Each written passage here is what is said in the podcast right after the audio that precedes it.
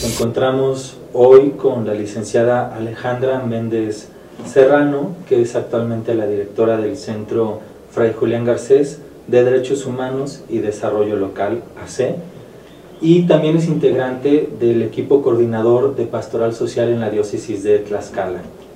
Hola Alejandra, bienvenida. Hola Daniel, muchas gracias por la invitación. Sí, gracias por estar con nosotros. Eh, en esta ocasión queremos platicar contigo sobre el tema de trata de personas, que es uno de los temas más, más fuertes e importantes que, atienden en el Centro Franco Francés en Tlaxcala. Y precisamente preguntarte cómo hacen este trabajo en el Centro Fray Julián Garcés. Sí, em, el centro precisamente surge a partir de un diagnóstico en las comunidades de la pastoral social en Tlaxcala. Eh, surge, se hace un diagnóstico para ubicar cuáles son los rostros sufrientes de Cristo en Tlaxcala, poder ubicar esos rostros que están sufriendo injusticias, que están viendo pisoteada su dignidad. Y surgen ocho problemáticas, entre ellas la trata de mujeres y niñas con fines de explotación sexual. Una problemática muy fuerte, en ese momento estoy hablando del año 2001, se decía que era prostitución, la gente ubicaba que era prostitución, sin embargo ahora sabemos que se trata de mujeres y niñas con fines de explotación sexual. En el centro entonces, en la asamblea de los laicos, laicas de la pastoral social, definen la construcción de un centro de derechos humanos que pueda apoyar a comprender más el fenómeno y a buscar alternativas de solución, acompañando o en construcción colectiva con esta gente de las parroquias, laicos y laicas, pues que al final sufren esta problemática y que quieren actuar frente a ella. Y en ese sentido, en el centro em, se conforma un grupo interdisciplinario con el fin de poder acompañar esto. Lo más importante para el centro siempre es fortalecer a los laicos y laicas en el conocimiento y en la acción misma frente a esta problemática. Así emprendimos líneas de investigación, eh, líneas de acción más bien, una fue la investigación, necesariamente tuvimos que realizar convenios con las universidades. El primer libro que se dictó fue con la Universidad Autónoma de Tlaxcala, porque la gente decía prostitución, sí, pero prostitución, ¿qué? Entonces se hizo una investigación eh, sociológica en, la región, en en la zona sur del estado, y con testimonios de las personas, con información de las comunidades, pudimos ubicar que eran redes delincuenciales que se dedicaban y se siguen dedicando a la trata de mujeres. Casas de seguridad que existen en la región donde eh, a las mujeres las aíslan y no les dejan tener ningún contacto con sus familiares. Mujeres que en ese momento eran compradas en zonas marginales como Chiapas, Oaxaca, algunas eran secuestradas. Ahora el, fenómeno ha ido cambiando, ¿no? son, son, ya no usan tanto la fuerza, la coerción, sino han aprendido a migrar a una cuestión de enamoramiento lograr el consentimiento y el consentimiento está viciado porque las enamoran para luego em, aludir a una cuestión de pobreza o de falta de recursos para convencerlas a que se enganchen a meterse al negocio de las redes de trata. Son mujeres que son explotadas sexualmente con 30, 40 relaciones sexuales por día, es un trato inhumano totalmente. Y entonces también fue comprender cómo esto se inserta dentro del modelo económico neoliberal, un modelo que no está poniendo el centro a la persona, sino que está poniendo al centro la ganancia. Entonces no importa si todo lo compras y lo vendes, incluso las mujeres. Y en ese sentido, eh, una parte entonces fue la investigación para ubicar cómo se daba el fenómeno, cómo actuaban las redes, cómo enganchaban, cómo eran los lugares de explotación. Nos dimos cuenta entonces que eran mujeres eh, del sur, de, la República Mexicana que eran trasladadas aquí, que eran aisladas de sus lazos familiares, que las mujeres cumplían un prototipo, mujeres que no les han sido garantizados sus derechos humanos, o sea, mujeres en extrema pobreza, mujeres con violencia intrafamiliar, mujeres con mínimos nulos eh, de eh, arropamiento comunitario y entonces quedan en total vulnerabilidad. En Tlaxcala lo que ocurre es que hay casos de seguridad donde las resguardan y luego las trasladan a otros estados de la República o Estados Unidos para explotarlas. Eh, entonces una acción fue comprender cómo se daba el fenómeno.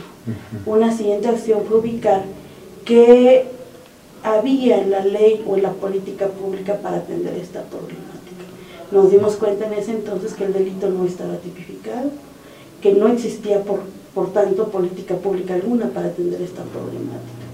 Y entonces eh, hicimos una propuesta que trabajamos con gente experta, gente experta en derechos humanos, em, eh, gente experta en materia jurídica y gente experta en el tema de trata, con los aportes de la ciudadanía y los laicos y laicas en las comunidades que día a día viven esta problemática, para poder integrar una propuesta legislativa y una propuesta de política pública para decir al gobierno, aquí está pasando esto, hay que atenderlo.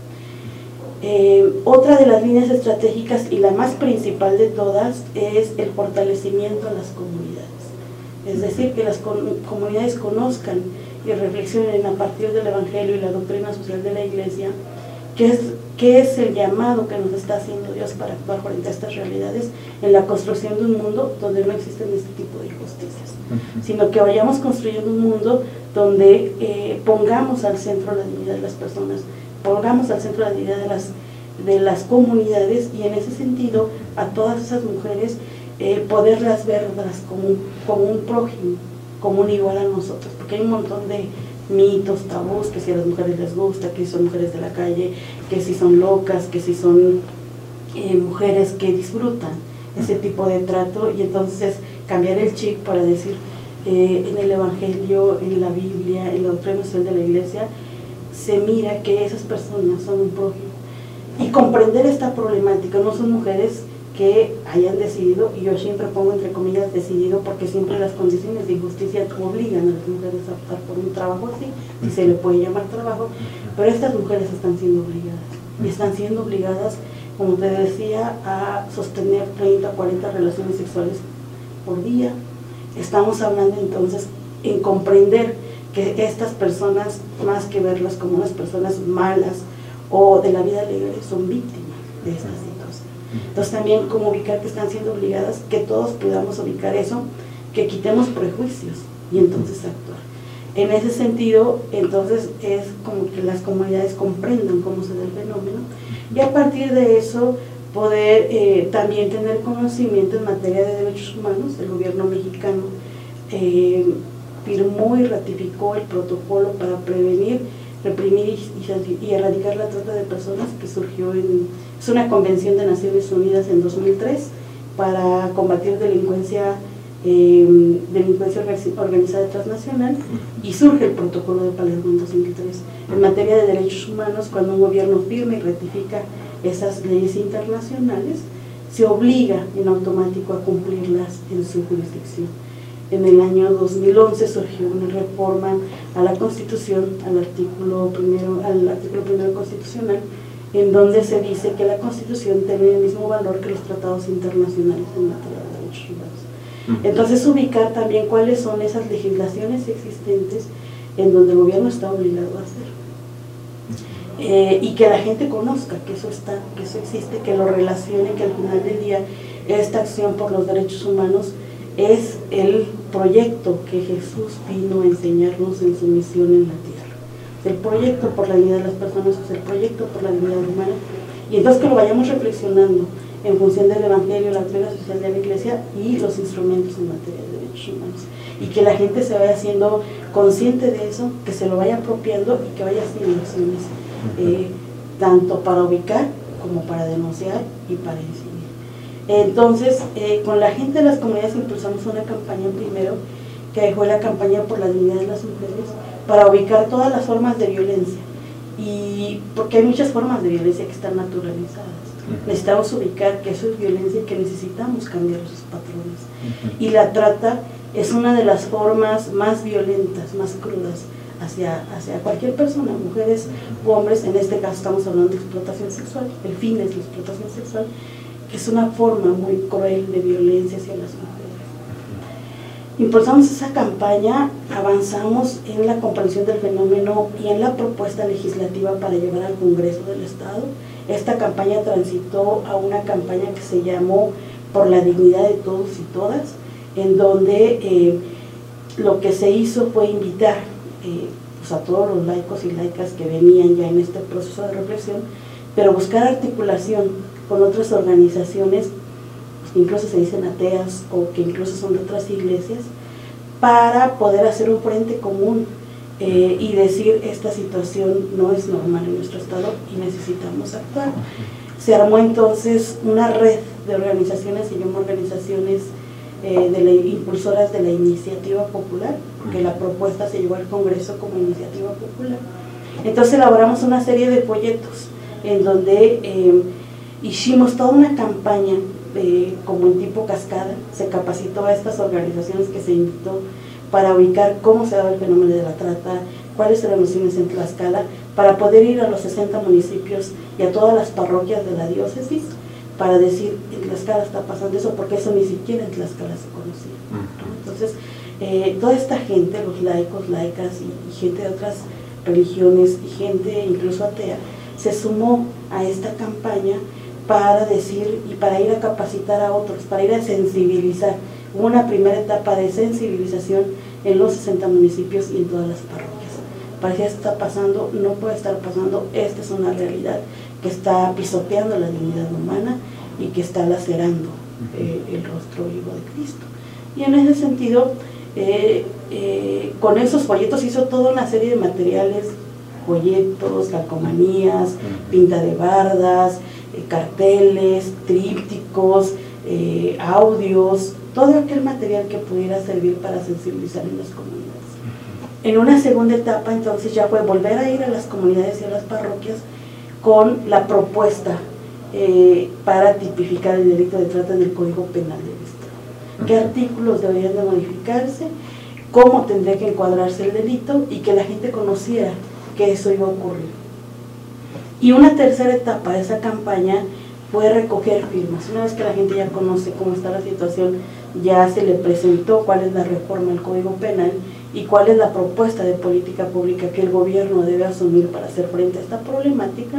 Entonces fuimos a los, eh, aprovechamos la campaña 16 días contra la violencia hacia la mujer que se da del 25 de noviembre al 10 de diciembre. Y un fin de semana, bueno, los 16 días pusimos una carpa en el Zócalo del estado de Tlaxcala una carpa en donde invitamos académicos a hablar sobre la problemática, invitamos a expertos, a la ONU, al alto comisionado, a toda aquella gente que conociera, a reporteros a hacer trabajo de investigación, artistas que se fueran a pronunciar frente a la problemática, pues iban a cantar para hacer presión y decir que la trata no es una cuestión que nos guste, que esté en el Estado, eh, pintores, eh, poetas, en fin, toda la gente que se sumó a decir se necesita tipificar el delito para hacer Y eh, eh, un fin de semana entonces se puso una mesa de recolección en los 60 municipios y otro fin de semana se puso una mesa de recolección en las parroquias, ¿no? la iglesia haciendo una labor muy fuerte frente, a esta situación. Eh, mediante una marcha pacífica, el movimiento siempre se identificó como muy pacífico, con flores blancas, con playeras blancas, llevamos la iniciativa al Congreso del Estado. Entonces, eh, con toda la población ahí, nosotros tomamos de referencia la ley que había en Guadalajara, en Tlaxcala no existía la ley de participación ciudadana, necesitábamos un una cantidad de 3.700, alrededor de 3.700 firmas, y, bueno, hicimos una base de datos donde íbamos a concentrar varias, varias información y nos rebasó. Al final nos llegaron 25.700 firmas, o sea, fue eh, logramos pues la indignación de la ciudadanía y se llevó al Congreso del Estado. El, después, bueno, hubo que hacer toda una serie de cabildeos, de seguir informando a la población y se logró que el delito se tipificara en 2007, ¿no? Eh, posterior a ello incidimos para que se creara la ley y la política pública. ¿Qué es lo que hemos visto en realidad? Que hay una indolencia gubernamental, que hay una colusión gubernamental, y que hay un desconocimiento sobre cómo se configura este delito de trata. Y en ese sentido entonces nos replanteamos con toda esta gente de las parroquias de decir cuál es el camino que tenemos que seguir. Eh, en 2014 entonces hicimos una evaluación de qué es lo que había ocurrido y entonces eh, las comunidades nos decían necesitamos volver a las comunidades. Sí está bien el diálogo con nuestras autoridades, pero no tiene que ser lo central, porque ahí hay una indolencia y hay una corrupción. Entonces, queda un muy buen marco jurídico, queda un muy buen marco de política pública pero ya no se aterriza en lo concreto con la población. Y en ese sentido, eh, nos dijeron, hay que volver otra vez a acompañar, que el trabajo central sea otra vez el seguimiento comunitario. Y nos fuimos otra vez a las comunidades, eh, claro, eh, sí teniendo otro, otro eje que es la incidencia con las autoridades, el diálogo necesariamente, la denuncia necesariamente, pero con un trabajo comunitario. Y en ese sentido hemos ido avanzando. Eh, la diócesis pues se ha ido sumando, no ha sido fácil también que a veces los sacerdotes, eh, los obispos, batallan mucho en comprender si eso corresponde a la iglesia o no, ese tipo de cosas con las que luego se batalla. Pero también en un proceso de sensibilización y formación, pues han ido cayendo en la cuenta que justo ahí es donde nos pide el Jesús Dios, el reino, el proyecto del, reino está aquí y ahora. Y en ese sentido hemos seguido acompañando, las estrategias han cambiado para poder hacer, eh, algunas comunidades nos dicen hay que aprovechar la religiosidad popular. Entonces es poder hacer eh, rosarios, horas santas, catequesis, este, y las comunidades ya han salido a hacer varios acciones. Hemos hecho también trabajo de prevención en escuelas, prevención con jóvenes, adolescentes, porque en esa edad es cuando las mujeres son potenciales víctimas de trata o los hombres son enganchados para las redes o para iniciarse sexualmente y entonces consumir ese tipo de servicios. ¿no? Hemos nosotras entonces ubicado que hay un sistema económico que está poniendo al centro la ganancia y entonces no le importa esta situación. Dos, que hay una sociedad que incluso se colusiona cuando eh, el papel de los hombres a la hora de consumir sexo, pues están contribuyendo a que estas redes se sostengan y sigan perpetuándose. Y tres, que eh, una conciencia también de, la gente en las comunidades eh, de desestructurar esto. Entonces tenemos acciones a muy largo plazo, pero que sí van dando respuesta en lo cotidiano. Impulsamos un modelo educativo en las escuelas secundarias y después de tres años de haberlo implementado, nos decían las maestras que la forma de cómo se relacionaban con la violencia había disminuido. El aprovechamiento escolar había subido y eso es lo que estamos insistiendo con el gobierno. Te toca realizar esto. Aquí ya hay instrumentos que elaboramos, aquí hay parte de la política pública que se puede implementar porque tenemos que impactar en todo el estado de Tlaxcala. Bueno, y además porque son redes eh, criminales que eh, están no solo en Tlaxcala, sino que se cometen a nivel nacional y a nivel internacional. Pero tenemos que ir avanzando en lo local, en lo pequeño, para ir estructurando Me surgen dos preguntas. Primero, ¿qué, ¿qué diferencia presenta en este trabajo de sensibilización que han estado haciendo el presentar la problemática o hablar de, de las mujeres que están involucradas en la trata como víctimas?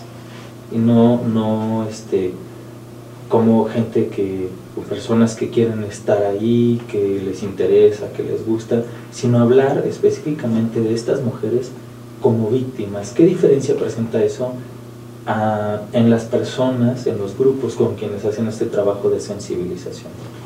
Mira, hablar de trata, el, el delito de trata se configura, como lo establece el artículo tercero, inciso A del protocolo de Palermo, cuando hablamos de trata nos estamos refiriendo a la captación, el traslado, el transporte, la acogida o la recepción de personas mediante el uso de la amenaza, mediante el uso de la fuerza, el engaño, el rapto, eh, el, mentir, el, eh, aprovechar las vulnerabilidades para, para un fin, que es la explotación.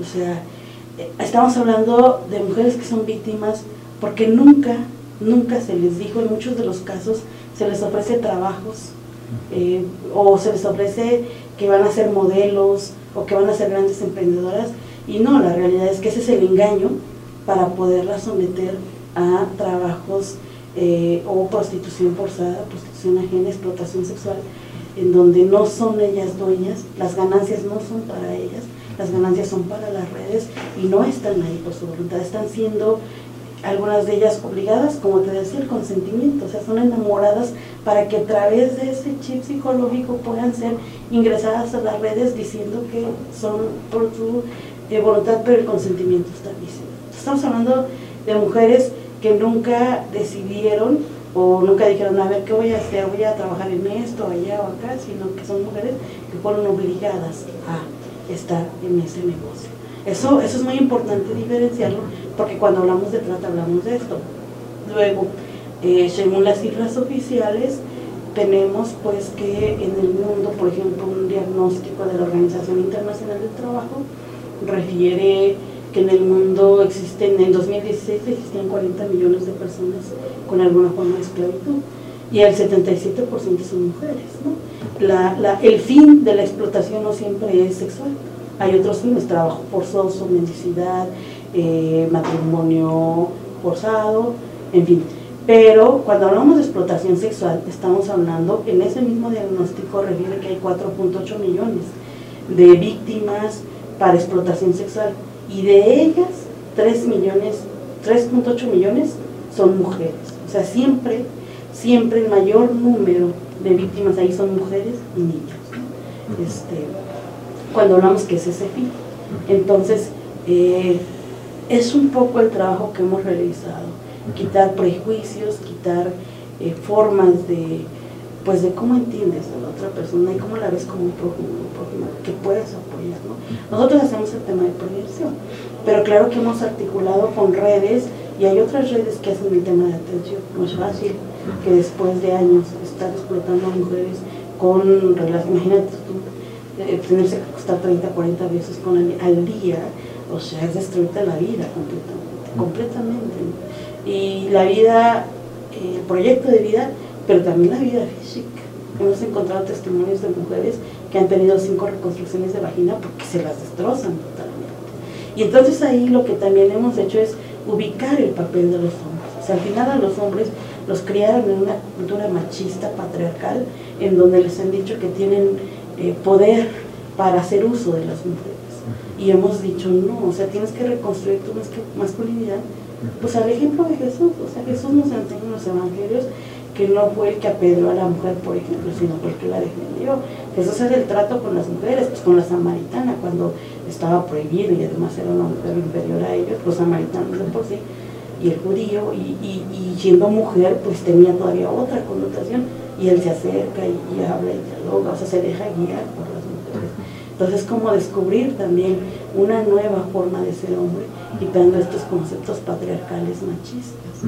Y hemos estado haciendo ese trabajo, ese trabajo de manera fuerte, porque, porque los hombres em, también construidos en esta cultura machista son quienes consumen los cuerpos Y le hemos dicho, a ver, no puedes tú tratar a las personas como desgraciadas son personas con dignidad y tienes que mirarlas.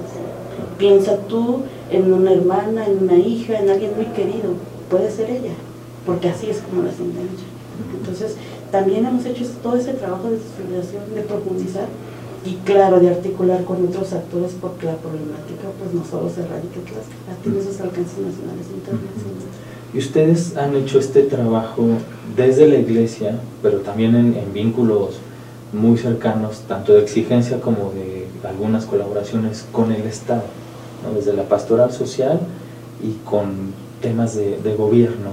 ¿Cómo ha sido esta relación de, trabajo, de, búsqueda de justicia desde el centro, Fray Julián Garcés? Mira, yo creo que es como, pues es una apuesta política realmente, o sea, es como nos dejamos interpelar en el centro, nuestro, nuestro origen es pastoral, y, lo pastoral lo entendemos no signado solo a una institución, sino con esos proyectos, con esos principios del proyecto del reino de Dios. La justicia, la paz, la solidaridad, el amor, eh, en fin. Eh, y en ese sentido, con toda aquella gente que coincidamos en esos principios, nos articulamos. Sean creyentes o no, sean de otras iglesias, sean de sean, pero que sí tengan muy cimentados esos principios. En el camino nos encontramos siempre, cada quien tiene sus propios intereses, pero cuando coincidimos con esta gente, con ella caminamos. Eh, y ahí sí creo que una acción fuerte es eh, poder tener la comprensión del delito para luego poder ubicar qué le toca al gobierno, qué nos toca como ciudadanía, qué nos toca como iglesias, como qué nos toca cada uno para ir bajando o para ir disminuyendo esta situación de injusticia. Y en ese sentido nos hemos tenido que ir profesionalizando y, comprendiendo esta situación para hacer propuestas que le toca al gobierno. El gobierno difícilmente se mueve. En Tlaxcala, una situación que ha sido recurrente es que las autoridades son parte de las redes de. El año pasado, eh, un policía ministerial eh, eh, con una chica que llevó a hacer su servicio social, la captó, aprovechó que llevó a hacer su servicio social, la captó para meterlo en una red de trata. O sea, a ese nivel estamos hablando. Estamos hablando también que ha habido regidores, presidentes municipales que son de las redes de trata y están ligados en esta problemática. Entonces, la acción nuestra es, a partir de estos principios que te digo, del proyecto del reino de Dios, paz, justicia, amor, verdad, poner la dignidad humana, poder armar propuestas legislativas y eso nos implica siempre estar en constante preparación para comprender cómo se dan esos vericuetos y hacer alianzas con otros, con los que conocen, para poder articular propuestas de leyes e ir con la autoridad y decirle, a ver, te toca hacer esto. Eh, debería hacerlo ya en sí mismo, porque es una obligación, pero muchas veces las autoridades desconocen cómo se configuran estos delitos. nos ha tocado ir a decir, a ver, aquí la problemática está así, eh, te toca en función de que la ley te manda esto, a ti secretaría, tiene que haber una, una coordinación interinstitucional, Secretaría de Salud, Seguridad Pública, Instituto Estatal de la Mujer, PGR, o sea, toda una coordinación porque el problema no es de una o de otro, sino tiene que haber una coordinación. Nos ha tocado comprender esa, esa coordinación que se debe requerir y entonces este, con las comunidades ir construyendo eso. Pero siempre teniendo claro, siempre, siempre creo que es una constante en el centro y esa es la apuesta política, siempre teniendo claro que vamos a dialogar con quien sea, siempre y cuando estos principios del proyecto del reino se respeten y podamos ir caminando en hacer real eso en el contexto y en, el lugar que vivimos. ¿Qué, ¿Qué, nos podrías decir a las ciudadanas, los ciudadanos, que podemos hacer eh, lo que nos toca, decías hace rato, ¿no? Para participar en la disminución de la victimización de estas mujeres y de estas personas eh, en lo cotidiano. ¿Cómo nosotros podemos participar en que, en que esta victimización disminuya? Mira, yo creo que una, una primera cuestión es ser sensibles. Yo creo que aquí, aquí y en varios lugares, o sea, podemos pasar por, aquí está la Merced, tú vas en la Merced y es impresionante cómo las chicas están paradas ahí, en Puebla, o sea, en, en Tlaxcala, toda la zona sur, tú ves a las chicas paradas ahí y pasamos y pareciera que no vemos a nadie, o pareciera que eso ya tiene que ser así, y además todavía es así como que a ella, a ella le gusta, o ella está así por loca, ¿no? Es una loca. O sea, hay que cambiar el chip, y hay que cambiar el chip en el sentido de decir, ¿qué situación de vida le hizo a ella estar ahí? ¿No? Eh, dos, al final, bueno, igual como tú decías, en el, o como hace rato platicábamos, la cuestión de la prostitución no siempre es trata. A veces se dice que las mujeres decidieron estar ahí. Yo siempre lo cuestiono porque creo que siempre hay condiciones de vulnerabilidad. Yo digo, si el, si el Estado o si tuviéramos condiciones para estudiar y para decir, a ver, ¿qué quiere ser?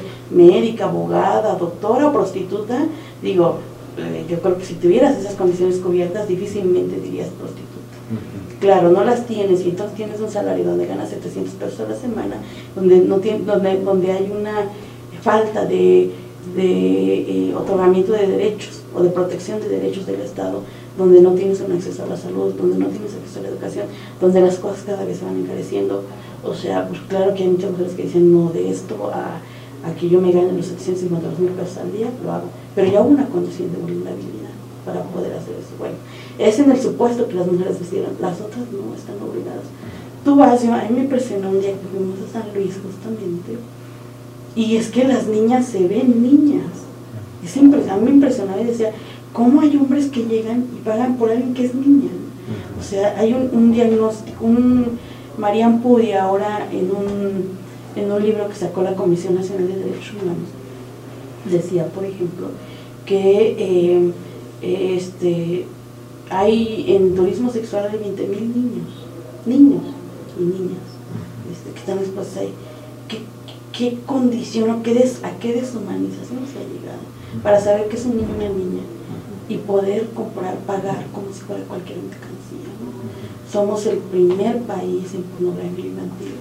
En 2014 se detectaron 12.400 cuentas de, de, de redes sociales donde se exhibe la explotación sexual. O sea, tenemos que ser más sensibles frente a la problemática. Y cualquier problemática de violencia, cualquier problemática de violencia, la trata como una forma. Pero yo creo que es ir como descubriendo cada día nuestra vida cuáles son las violencias que ejercemos, cuáles son las violencias que se nos ejercen, cuáles son las violencias que están en nuestro entorno, y entonces verlo en clave de fe. ¿Qué me está pidiendo Dios hoy hacer frente a eso? Que es, que es pequeño, que es concreto. Y luego poder ubicar frente a esas mujeres, ¿cómo puedo yo contribuir? O sea, cuando hablamos de redes delincuenciales se nos hace complicado a veces, no son redes. Además, ahora hemos visto que las redes de trata se han ido aliando con las redes del narcotráfico, entonces se vuelven más fortalecidas. Pero si vemos en lo local, o sea, las, las comunidades allá en que están haciendo, hablar de eh, las formas de violencia, cambiar el chip de que no son normales y tenemos que actuar frente a ellas, y luego la trata como una forma hacer catequesis infantil. Allá se están haciendo catequesis para ubicar que los niños y las niñas son dignos, son hijos e hijas de Dios y que en ese sentido nos toca crear condiciones eh, igualitarias donde no se viva violencia. O sea, los hombres yo creo que un fuerte llamado. O sea, si, si, si van a ir a consumir eh, eh, cuerpos de mujeres, primero ver a la otra como persona. Todas las personas deberíamos ver a la otra como persona, no como un objeto de consumo y dos, ubicar que esa mujer está, o nunca se sabe, nunca se puede distinguir cuándo está siendo obligada, cuándo no, pero eh, tratarla como persona y entonces hacer un llamado a no consumir eso, porque eso está sosteniendo la red.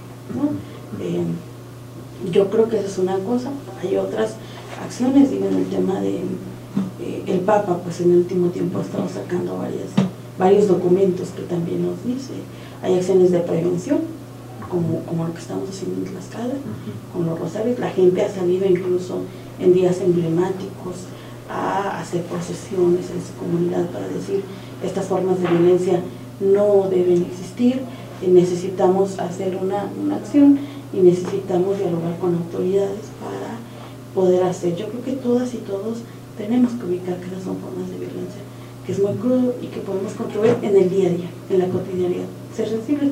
Están las evitaciones contra la trata que dio el Papa, hay que leer esos documentos, hay que ubicar cómo está esa situación y poder dialogar permanentemente. Ahí el Papa hace una invitación a acciones de prevención, de articulación con otros, de diálogo con autoridades, pero no perdiendo de vista cuáles son los principios del reino de Dios.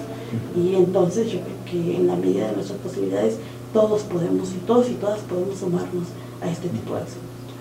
Sí, pues bueno, nos quedamos con estas claves que nos da de, discernimiento para, para, conocer, para prevenir y, también para participar como, como ciudadanos, como mujeres y hombres de fe también en la disminución de, la trata y de la victimización de las mujeres que son precisamente víctimas de, este, de esta red de, de crimen. Muchísimas gracias Alejandra. Gracias a ti por, la invitación y bueno, pues sumarse ¿no? a las campañas que están en Tlaxcala. Tenemos una campaña que se llama Nos queremos libres de trata. Pueden consultar en la página de Facebook, Centro Fragile Garcés.